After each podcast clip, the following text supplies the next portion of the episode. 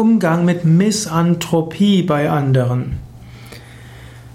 Es gibt Philanthropie und Misanthropie. Philanthropie heißt, man mag Menschen, Philos heißt Freund und Mis ist das Gegenteil, Anthros ist der Mensch. Philanthropie ist eine andere Wort für Barmherzigkeit und Menschenliebe. Das Konzept der Philanthropie ist ja gekommen aus der, man kann sagen, aus dem Atheismus. In den Religionen gibt es die Nächstenliebe und die Barmherzigkeit.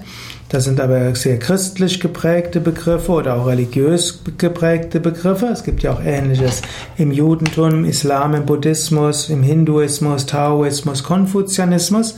Und dort hat jemand gedacht, dann schaffen wir doch einen anderen Begriff, Philanthropie. Gut, und dann gibt es aber auch den Misanthrop, der mag keine Menschen. Es gibt Menschen, die sind irgendwie von anderen Menschen enttäuscht und sie mögen keine anderen Menschen. Sie ziehen sich vielleicht zurück, sind vielleicht verhärmt. Wie gehst du damit um?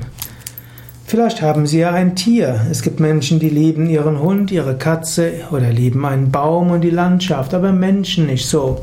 Mark Twain hat mal gesagt, der Unterschied zwischen Mensch und Hund ist, dass ein Hund denjenigen, der für ihn der Gutes, der gut zu ihm ist, nicht beißt.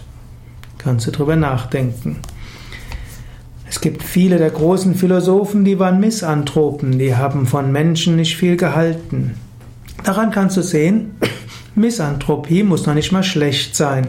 Wenn Menschen gute philosophische Werke schaffen und großartige Dichter sind, können sie auch misanthrop sein. Solange sie dabei aber sich freundlich verhalten und höflich, ist ja okay. Es ist weniger wichtig, ob Menschen andere Menschen mögen, sondern verhalten sie sich ethisch. Und woher weißt du, ob der andere wirklich misanthrop ist? Das ist ja eine Zuschreibung. Vielleicht mag der andere andere Menschen, aber er ist eher etwas knurrig, er ist etwas murrig. Harte Schale, weicher Kern. Das haben gar nicht mal wenige Menschen.